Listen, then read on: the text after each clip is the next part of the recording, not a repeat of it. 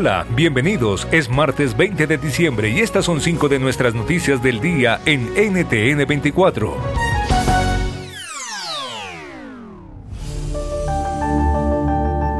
Iniciamos en Argentina porque hoy el equipo albiceleste, ganador del Mundial Qatar 2022, se movilizó con miles de personas hasta el centro de Buenos Aires, provocando una locura entre casi los 4 millones de aficionados que salieron a las calles. Es un día oficial de fiesta. La capital argentina estaba inundada por la felicidad y gozo de volver a alzar la Copa Mundo debajo de la mano del capitán Lionel Messi. Es Argentina. Estamos viviendo en un país está la cosa media jodida, pero esto nos alegró el corazón a todos. Esto es impresionante, de verdad es impresionante. Mirá todo eso, mirá todo lo que está pintado en la celeste y blanca. Es una alegría enorme ver toda la gente contenta, todo acompañado el uno con el otro, dándose la mano, dándose abrazos, besos, todos somos unos. Multitud de personas llegaron en la madrugada al aeropuerto de Ezeiza para recibir al equipo que por tercera vez trajo la victoria del campeonato más importante del mundo. En horas de la tarde los jugadores se movilizaron tras cinco horas, pero finalmente tuvieron que evacuarlos en varios helicópteros debido a que era imposible avanzar hasta el centro de la ciudad. Federico Juanto, corresponsal de NTN 24, siguió de cerca el recorrido. El micro salió con un mega operativo. Eran alrededor de 3.000 efectivos que había alrededor del micro. Policías a pie, había policías motorizada y también en vehículos. Sin embargo, eso se fue diluyendo cada vez que iban avanzando más el micro, hasta tal punto que desapareció y gente, cuando el micro de la selección pasaba por un puente, automáticamente se lanzaba y se tiraba para poder quedar dentro del micro y abrazar a los jugadores. Era tal la desesperación por poder tocarlos, verlos, que la gente hacía cualquier locura. Across America, BP supports more than 275,000 jobs to keep energy flowing. Jobs like updating turbines at one of our Indiana wind farms and producing more oil and gas with fewer operational emissions in the Gulf of Mexico. It's and, not or. See what doing both means for energy nationwide at bp.com slash investing in America.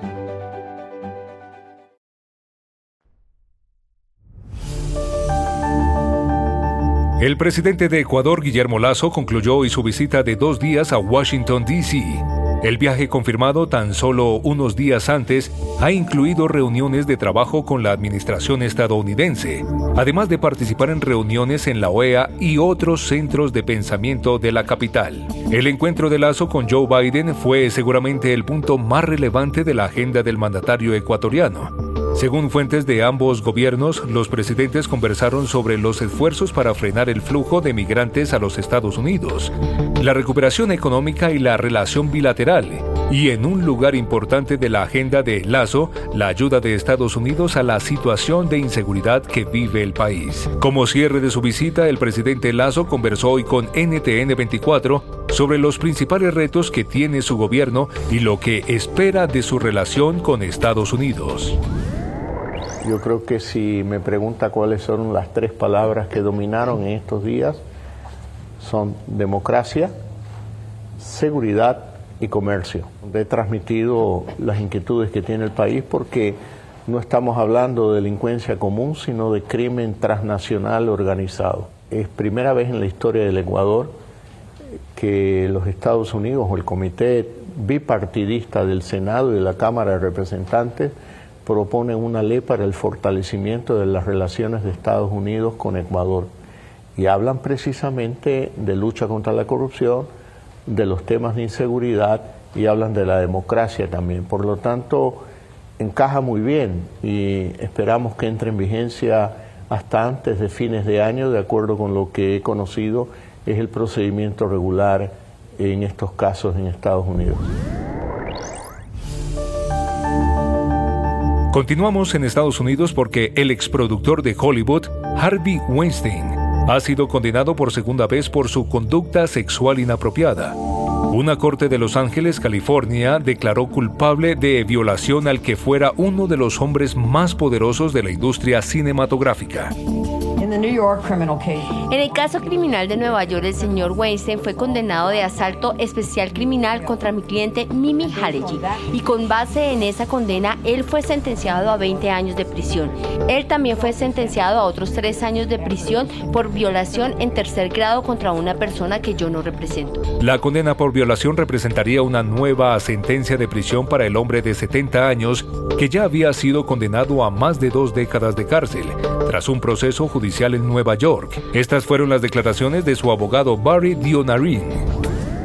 Los estudios han mostrado que la mayoría de los jurados van a decidir el caso después de escuchar los argumentos iniciales. Y ellos están diciendo es que por qué de ese acceso a poder que las mujeres, sus víctimas, tuvieron miedo de, de denunciar sus actos de asalto sexual a los oficiales. Across America, BP supports more than 275,000 jobs to keep energy flowing. Jobs like building grid-scale solar energy in Ohio and producing gas with fewer operational emissions in Texas. It's and, not or. See what doing both means for energy nationwide at bp.com slash investing in America.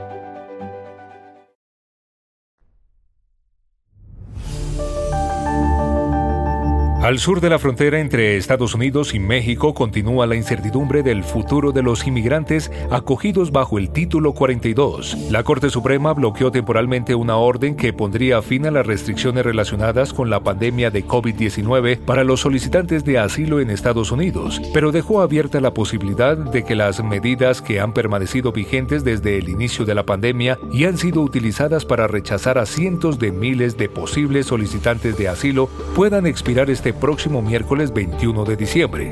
Una de las cosas que vamos a hacer es seguir procediendo como si se estuviera levantando. Queremos asegurarnos de que estamos preparados. Hemos escuchado que los números son muy grandes en México y probablemente hay 20.000 allí hoy esperando que se levante el título 42.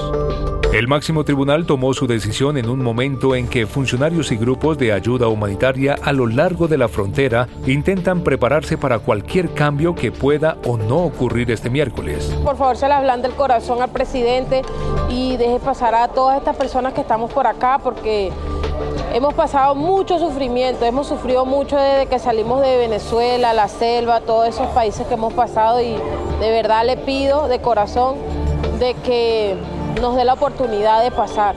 La administración Biden tenía hasta las 5 de la tarde de hoy la opción de apelar la decisión del tribunal, pero no fue así. ¿Por qué? Nos responde Tony Payan, director para políticas públicas de Estados Unidos y México. La administración de Biden repentinamente encontró en el título 42 un instrumento útil para rechazar a los migrantes en la frontera. Se vio evidentemente rebasada hay mucha esperanza entre los migrantes de que el levantamiento del título 42 puede representar una oportunidad de entrar a los Estados Unidos, lo cual definitivamente rebasaría las capacidades de ciudades como El Paso, Texas y otras que se verían inundadas de decenas de miles de migrantes.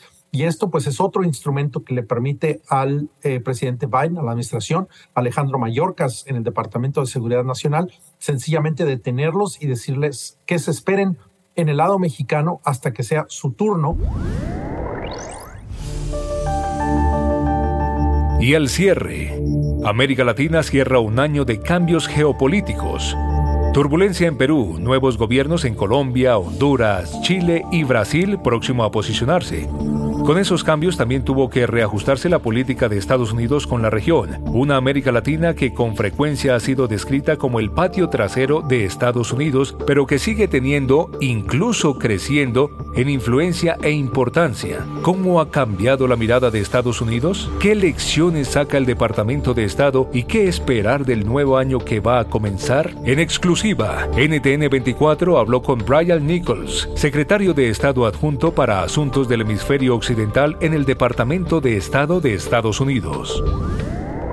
Lo que es importante es que lleguemos a un acuerdo entre los países de la región y los amigos del Perú para eh, fortalecer la democracia eh, en un país muy importante en la región. Pero yo creo que vamos a hablar eh, de la situación en Perú, en Haití, los retos de seguridad alimenticia, cambio climático, muchos temas. Para nosotros lo importante es hacer valer la ley y también darles vías legales a las personas que quieren migrar eh, no vamos a permitir la inmigración no regulada en nuestro país y México eh, comparte esos valores. Across America, BP supports more than 275,000 jobs to keep energy flowing. Jobs like updating turbines at one of our Indiana wind farms and producing more oil and gas with fewer operational emissions in the Gulf of Mexico. It's and, not or. See what doing both means for energy nationwide at bp.com slash investing in America.